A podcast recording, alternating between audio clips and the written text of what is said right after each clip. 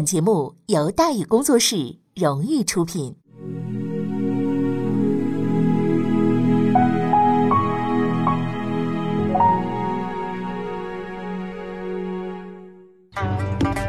说书唱戏劝人方，三条大道走中央，善恶到头终有报，人间正道是沧桑。给您续上一杯茶，我慢慢的说，您细细的品。听大宇话说。明朝除了咱们广播直播以外啊，我们还在喜马拉雅独家网络发布。各位呢可以登录喜马拉雅手机和电脑客户端，搜索“大禹茶馆”，选择收听。上期节目咱们说到哪儿啊？咱们说到内讧再起，永历少武兵戈相向，叛徒又生，二臣魁楚投降清军。丁魁楚是真心实意想投降了，但是李成栋可没想过要接纳。伯洛都不敢兑现的承诺，李成栋更不可能兑现了。再说了，接收丁魁楚，李成栋不增一兵一卒，还要给他安排工作，更何况是相当重要的领导岗位，这不吃饱了撑的吗？没好处谁受降啊？丁魁楚不是有很多钱吗？嘿 嘿，妥了，钱留下，人就不要了呀。后来的结果就可想而知啊。丁魁楚中了李崇李成栋的圈套，在押往广州的半道上就被劫杀了。你看。儿子也被斩杀啊！据说呢，幼子被李成栋的部将罗成耀给收养，三百多名女眷被分给各营士兵轮奸致死，家产全部归入李成栋的名下。你说当个叛徒，他能有什么好下场啊？永历元年正月十六日，李成栋率大军进攻肇庆，于十九日抵近三水、高明。留守肇庆的两广总督朱志健不战而逃，清军很快就拿下了肇庆，向婺州进发。有那么句俗话叫“有其父必有其子”，啊，咱们这套用这句话，“有其君必有其臣”。朱由榔跑得快，他手底下那也是一个接一个的上行下效。二十八日，防守婺州的思恩侯陈邦伯弃城逃跑，啊，清军在次日抵达婺州，广西巡抚曹烨出城迎战，让李成栋轻松加愉快地率军入城了。进入情势不明的广西，李成栋呢开始小心翼翼了。二月初，李成栋派出小股部队向平乐、桂林方向追击侦察。永历政权成立不到四个月，清军就从福建穿越到广东，占领了广西梧州，声势是相当的浩大。逃跑地朱由榔也成了惊弓之鸟。得知平乐一带出现清军，嗅觉相当灵敏的朱由榔又想跑路，目标是广西北边的湖南。朱由榔想去湖南呢，不是为了故地重游，而是有湖南人来报告。说湖南地方广阔，朝廷应当果断进取，作为中兴之本呐。事实证明，朱由榔是被忽悠了。当时，恭顺王孔有德率领的清军呢，已经抵达了越州，准备南下扫荡湖南，指望着成事不足败事有余的何腾蛟能守得住。你想多了吧？反正不管别人信不信吧，朱由榔呢是信了。朱由榔想往湖南跑，其实还有另一个重要的原因，就是靠近广西的湖南武冈、靖州地区。是总兵刘承印的地盘，刘承印呢拥兵数万，实力雄厚，能够给朱由榔提供安全保障，啊，至少比成天咋咋呼呼要抗清又没多少兵力可派的屈十四靠谱。先不说逃往湖南是否妥当啊，得知朱由榔又想跑，屈十四是彻底怒了。你就知道跑跑跑，你是先天胆囊发育缺陷吗？你啊啊，你还是想表现你腿长啊你？为了阻止朱由榔，屈十四言辞激烈的提出了三条不能逃跑的理由。第一。越跑人心越散，队伍不好带了啊！自半年之内四三四千拨迁，民心兵心狐疑局促，如飞瓦翻手，散而复合复守何呀？啊！你去与不去，湖南就在那里，不离不弃，啥时候想去都行，何必急于现在呢？叫家不幸楚，楚师得以展布，自有出楚之期。今日勿去往，则亡也易啊！但你离开桂林，广西指日可亡啊，则越。这是在越则越在，去越则越危啊！还有第三条，大好河山拱手让人，离开容易，想回来可就难了。今日若轻弃，则更入也难呢。屈十四是声泪俱下，但是朱由榔不为所动，态度坚决。我没说我要回来呀，闯荡江湖，安全第一啊！哎，咱说走就走啊，你走我走，全都走啊！屈十四也耍了横了，谁想走谁走，反正我是不走。二月下旬，朱由榔在王坤等人的怂恿下，动身前往泉州，准备进入湖南。屈十四主动请缨留守桂林，并且安排从婺州撤守的陈邦伯驻扎在平乐。事已至此，屈十四无可挽回，只能一再的上书，力劝朱由榔从大局出发，留住广西境内的泉州。朱由榔既怀疑屈十四的能力，又对清军的动向两眼一抹黑。其实李成栋并没有乘胜扩大战果，不是不想，而是不能。清军进入广西之后，广东的抗清斗争就平地起惊雷，闹得天翻地覆的。留住广州的童养甲难以应付，李成栋不得不率主力回援。因此，留在广西的军队啊，并不多。三月初，留住广西的小股清军进逼平乐，不明敌情的陈邦博竟然再次弃守，逃往柳州。十一日，小股清军袭扰桂林。屈十四守城的军队不多，所幸此前焦连率三百援军从黄沙急行军，于初十日夜呢抵达桂林协防，这才把来犯的清军给击退。到四月，情报不明又惊慌失措的朱由榔不听劝阻，执意逃往湖南武冈州，并改武冈州为奉天府，建立行宫。朱由榔由衷的希望这里能有一片宁静的天空，为自己的逃亡之路画上一个句号。清军占领广州之后，李成栋率主力乘胜西进，意图一举剿灭永历政权。童养甲则坐镇广东，收拾残局。广东不是被占领了吗？还收拾什么残局呀？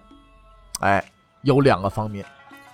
第一啊，广东总共是有十个府，除了已经占领的潮州、惠州、广州，李成栋向西攻占的肇庆，还有韶州、南雄。连州就是今天广西合府啊，还有这个雷州、高州和今天广西广东的茂名，还有琼州，就是今天海南琼山，六府掌握在南明军队的手里啊，还有这么六个府。第二呢，清军占领广州速度太快啊，虽然一路攻占府县，但是没有来得及呢扫清隐蔽在乡野的抗清势力。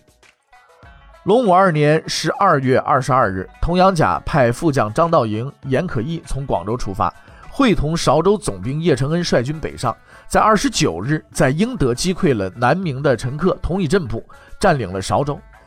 次年正月初七，叶承恩率部进抵南雄，南明守军不战而降，广东北部二府沦陷。在南线，李成栋占领肇庆之后呢，亲率主力西进婺州的同时，并派出一部兵力向西南方向运动，伺机夺取高州、连州等地。到正月二十三，这股清军呢，先后占领了高州、雷州、连州。南明这边的这个呃高雷连琼巡抚洪大卓率船渡过琼州海峡，退守琼州。四月初，童养甲派严可义率水师渡海，进抵琼州。洪大卓逃走，至此，广东十府全部沦陷。李成栋到广西追击朱由榔，童养甲在广东扩展地盘，两个人忙的是不亦乐乎啊！没想到后院。起了火了。从永历元年二月起，陈邦彦、张家玉、陈子壮在广东先后组织义士抗清，史称叫“岭南三中”。对于一路凯歌高奏的李成栋、童养甲而言，这才是难缠的对手。首先高举玉旗的是躲在高明山中的陈邦彦。陈邦彦字令斌，广东顺德人，隆武元年广东乡试举人。弘光政权的时候啊，在家乡设馆讲学的陈邦彦精心撰写了数万言的中兴政要，只身前往南京进城弘光皇帝。后来被朱由崧讥讽为“鹤意徒步以愚辱”。哎，那么隆武政权之后呢，一次偶然的机会，朱一建读到了被朱由崧当作废纸的中兴政要，对作者的才学大加赏识，力邀陈邦彦入闽，啊，擢升兵部直方司主事。隆武皇帝遇难以后呢，陈邦彦南撤至广东。朱由榔监国，苏关生委派陈邦彦作为广东系官员的使者前往肇庆劝进。啊，苏关生拥立朱玉玉之后呢，朱由榔啊又委托比较正直的陈邦彦回广州呢，劝说苏关生啊不要瞎胡闹。陈邦彦回到广州之后啊，正赶上广东总兵林察将永历政权方面的林家鼎啊打得抱头鼠窜呢。陈邦彦刚一开口，就遭到朱玉玉、苏关生的喝声痛斥啊，叫战胜国接受战败国领导，凭什么？有本事再打嘛！遭到邵武政权拒绝之后呢，不愿意看到同事操戈的陈邦彦决定干脆隐姓埋名不干了，哎，就隐居在呢高明山中。李成栋进军广西以后啊，陈邦彦抓紧时机下了山，前往甘竹滩联络于龙的部队，开辟敌后战场，配合广西的正面作战。于龙呢是原江西总督万元吉招募的原干部队，但是还没出发，赣州就失守了。于龙就只能带着两万多人呢，在甘竹溪、呃甘竹滩那个一带呢落草为寇了。经陈邦彦耐心劝说，于龙同意帮这个忙。与其守着穷山恶水勉强维持温饱，还不如呢到这个广州呢打一场，来个一夜暴富。于是乎啊，他们是说干就干。永历元年二月初十，陈邦彦、于龙率义师击败清军水师，将敌军一百多只战船焚毁，击毙了降清总兵陈虎。次日呢，一师进击进逼了广州。童养甲这回是真急了眼了。此时李成栋已经拿下了婺州，正在趾高气昂地向桂林挺进。跟几个月前的邵武政权一样，广州几乎就是一座空城。面对数万大军压境，童养甲赶紧派人前往广西，急令李成栋火速回援。为了麻痹义师，争取时间，童养甲一面紧闭城门，固守待援，一面散播消息，说李成栋大军已在回援途中，不日将直捣义师的老巢甘竹滩。听说李成栋要打甘竹滩，于龙呢，当时就慌了神了，自己老婆孩子和财产可都何家呢？是吧？你来不及通知陈邦彦了，这于龙呢就自己先撤了。于龙这边掉了链子，陈邦彦气得干跳脚啊，只能放弃攻城。原因很简单呢。于龙带着两万多人跑了，凭自己手上这点兵马还霸王硬上弓，你这嫌命长吗？不就是？结果这广州就没打成，陈邦彦呢只能退而求其次。义师呢在高明集结之后啊，陈邦彦派门生马应房呢与这个于龙啊率周师攻克了顺德。陈邦彦呢想发起第二次广州战役，但是深感于龙这个大老粗不太靠谱，就必须得找靠谱的人入股啊。东莞的张家玉就是一个不错的人选。几乎是在陈邦彦出山的同时，张家玉在东莞万江镇起兵抗清。张家玉呢，字玄子，广东东莞人，崇祯十六年的进士啊。隆武时期呢，任兵科给事中监军。隆武二年初呢，张家玉被派往潮州、惠州筹饷募兵，并且呢，招安整编农民军呢精锐一万余人，组成了新营。那隆武皇帝遇难以后呢，没有后勤保障的这个新营啊，被迫解散了。张家玉呢，就回到了东莞老家赋闲。永历元年初，这是公元一六四七年，清军在东莞烧杀抢掠，激起了民变。乡民夜如日组织义师奋起反抗，并且盛情邀请名冠东莞的张家玉入伙，担任义师首领。张家玉是义不容辞，欣然应允，出面指挥义师的抗清斗争。在陈邦彦、张家玉的带动之下，粤中地区啊是掀起了一场抗清的高潮。除了高明、东莞之外，南海、顺德、兴会、阳江、东安，就是今天广东云浮。还有这个都有义师的活动啊，逐渐的就成了燎原之势了。这后院的火越烧越大，童养甲呢被烤的是大汗淋漓，李成栋呢只得放弃啊，进逼桂林，火速的挥师回援。运气不错的朱由榔暂时呢就躲过了一劫。李成栋率大军回到广东，正值张家玉接到陈邦彦力邀共举大业的书信。三月十四，张家玉率义师攻破东莞县城。开始积极准备与陈邦彦一起进攻广州。张家玉还没行动，李成栋的大军就到了。三月十七，李成栋进攻东莞，寡不敌众的张家玉溃败至西乡镇，就是今天呢属于深圳市宝安区啊，在这里休整。从三月到六月，张家玉的一师连续转战新安，就是今天深圳宝安区、博罗、连平，还有长宁，就博罗县长宁镇，还有龟山，今天广东惠阳，还有增城等地，与李成栋部呢进行周旋。张家玉在广州以东地区跟李成栋捉迷藏，陈邦彦也没闲着，趁着李成栋大军被张家玉牵制，陈邦彦联合高明义师一举攻占了江门。大家都很忙，那童养甲当然也不能袖手旁观嘛。尽管说手底下没多少兵，但是玩点阴招还是绰绰有余的，是吧？趁着陈邦彦攻打江门，童养甲派兵偷袭了顺德，抓走了陈邦彦的两个儿子和一个小妾，做了人质，威逼陈邦彦投降。结果陈邦彦呢是不为所动，愤愤然提笔啊，在招降书上写道：“身为忠臣，亦不顾其子也。”童养甲决定，那你都不顾了，那我可就要撕票了啊！陈邦彦也在积极谋划对广州的第二次的呃第三次的进攻。第一次进攻是陈邦彦、于龙孤军出手，结果于龙稳不住，功败垂成。第二次联络张家玉部，结果李成栋大军回援，抢先对张家玉动手，合击计划胎死腹中。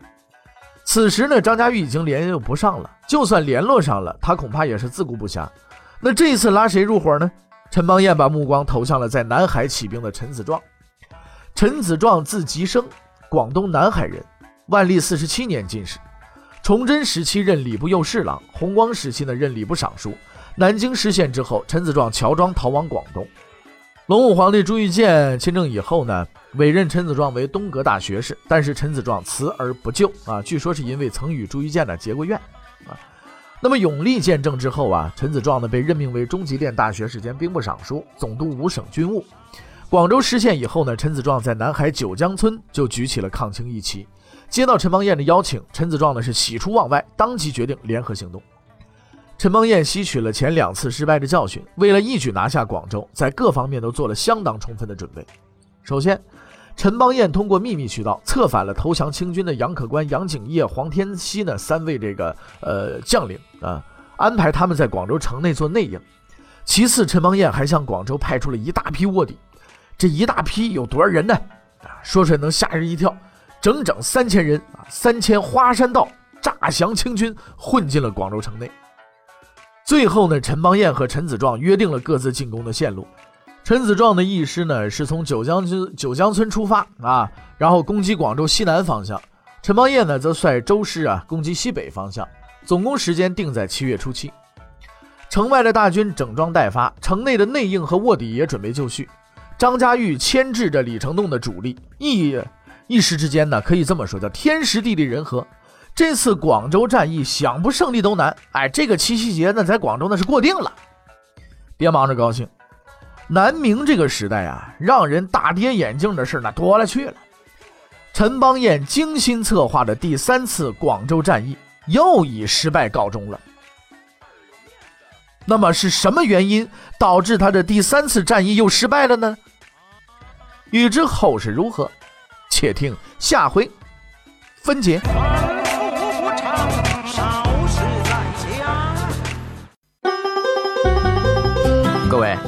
你想跟大禹交流吗？你想跟大禹辩论吗？你想给大禹指出错误吗？来微信吧，微信搜索订阅号“大禹茶馆”，哎，就能实现了。记住啊，禹是宇宙的宇。